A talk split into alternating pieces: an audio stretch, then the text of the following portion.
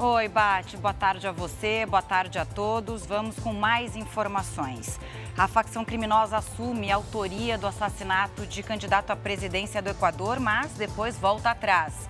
E começa a campanha de multivacinação para crianças e adolescentes pelo país. O objetivo é aumentar a cobertura vacinal, que está baixa. Agora, no JR. Oferecimento: Bradesco. Nunca execute arquivos enviados por e-mail ou mensagem. O Equador está em estado de exceção depois que o candidato à presidência, Fernando Vicencio, foi morto a tiros enquanto deixava um comício ontem. A facção criminosa Los Lobos, considerada a segunda maior do país, reivindicou a autoria do ataque, mas em seguida, integrantes apareceram em outro vídeo desmentindo. Ao menos seis pessoas foram presas, suspeitas de envolvimento na morte de Fernando Vicencio. O presidente do Equador, Guilherme Lasso, decretou três dias de luto nacional e manteve as eleições para 20 de agosto. As Forças Armadas vão ajudar a garantir a segurança. O Itamaraty afirmou em nota que o assassinato foi um ato deplorável e que acredita que os responsáveis serão identificados e levados à justiça. O Ministério das Relações Exteriores do Brasil enviou condolências à família de Vila Vicêncio e ao povo equatoriano.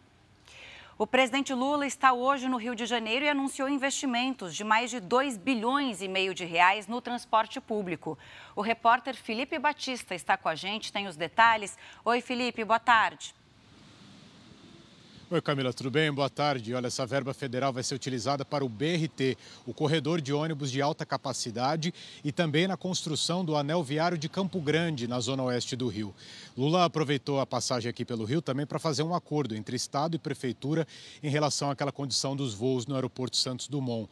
A ideia é fazer, focar essas rotas aí entre BH, Vitória e São Paulo, são as capitais que estão num raio de 500 quilômetros aqui do Rio.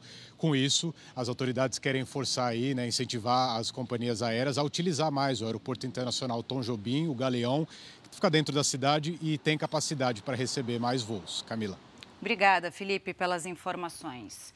O Ministério da Saúde lançou hoje mais uma etapa da campanha de multivacinação para crianças e adolescentes pelo Brasil.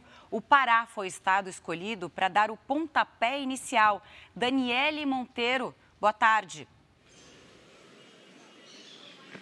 Olá, Camila. Boa tarde a todos. O Pará foi escolhido por possuir uma das mais baixas coberturas vacinais no país. A tetravalente para bebês com menos de um ano de idade atingiu menos de 5% do público. No total, serão disponibilizadas 16 vacinas diferentes que protegem contra 20 tipos de doenças, entre elas poliomielite, sarampo e HPV.